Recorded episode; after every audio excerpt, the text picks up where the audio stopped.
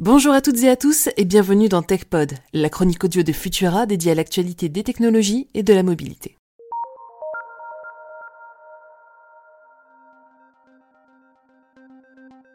Le 27 novembre 2020, une voiture circule sur la route d'Absard, une ville située à une cinquantaine de kilomètres à l'est de Téhéran, en Iran.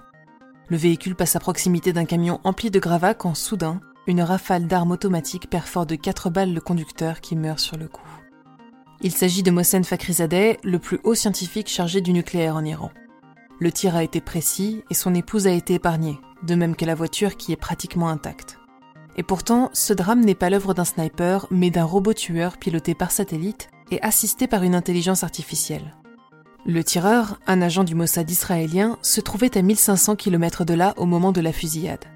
L'affaire relatée récemment par Futura montre que les algorithmes d'intelligence artificielle sont aujourd'hui partout, non seulement dans notre quotidien le plus banal, mais également dans la robotique, la recherche ou encore les systèmes d'armes. En l'occurrence, l'IA utilisée par le robot tueur permettait d'anticiper à la fois le déplacement du véhicule et le décalage satellite d'1,6 seconde entre l'opérateur distant et la gâchette de l'arme. De même, l'IA a intégré également un système de reconnaissance faciale afin de s'assurer que seul Mohsen Fakhrizadeh serait ciblé.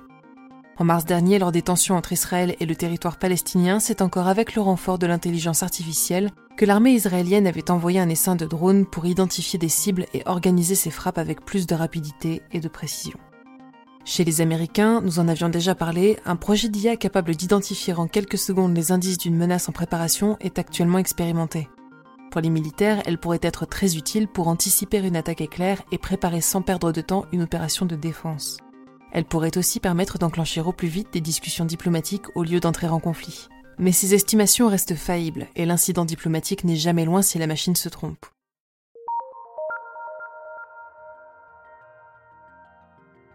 Avant même qu'il ne passe concrètement du côté obscur, cela fait des années que ces algorithmes funestes font réagir des personnalités comme Elon Musk, Steve Wozniak ou encore le regretté Stephen Hawking. Dès 2014, avec 2000 autres signataires spécialistes de l'IA, ils avaient même appelé à une interdiction des robots militaires autonomes dopés à l'intelligence artificielle. Mais depuis, les lignes se sont déplacées, et pas forcément dans la bonne direction. En 2018, un projet de traité interdisant ce type d'armement, avancé par les Nations Unies, avait été bloqué par une minorité de pays, malgré une grosse campagne de mobilisation de certaines ONG. Depuis, les robots tueurs débarquent donc sur le champ de bataille, aux côtés des troupes ou à leur place. En l'absence de réglementation à la matière, une course à ce type d'armement semble inévitable, mais tout n'est peut-être pas encore perdu. Si aucun accord ne peut interdire ces machines tueuses, une des solutions pourrait consister à les humaniser pour que ces armes intelligentes se comportent de façon morale. Il s'agirait alors de les doter d'un code de valeur propre aux combattants, autrement dit, une éthique artificielle en plus de l'intelligence. Pour ne rien manquer de l'actualité technologique et scientifique, rendez-vous sur les plateformes de diffusion pour vous abonner à Fil de Science et à nos autres podcasts. Vous pouvez désormais retrouver la chronique TechPod tous les jeudis matins sur Radio Nova dans la rubrique TechPaf.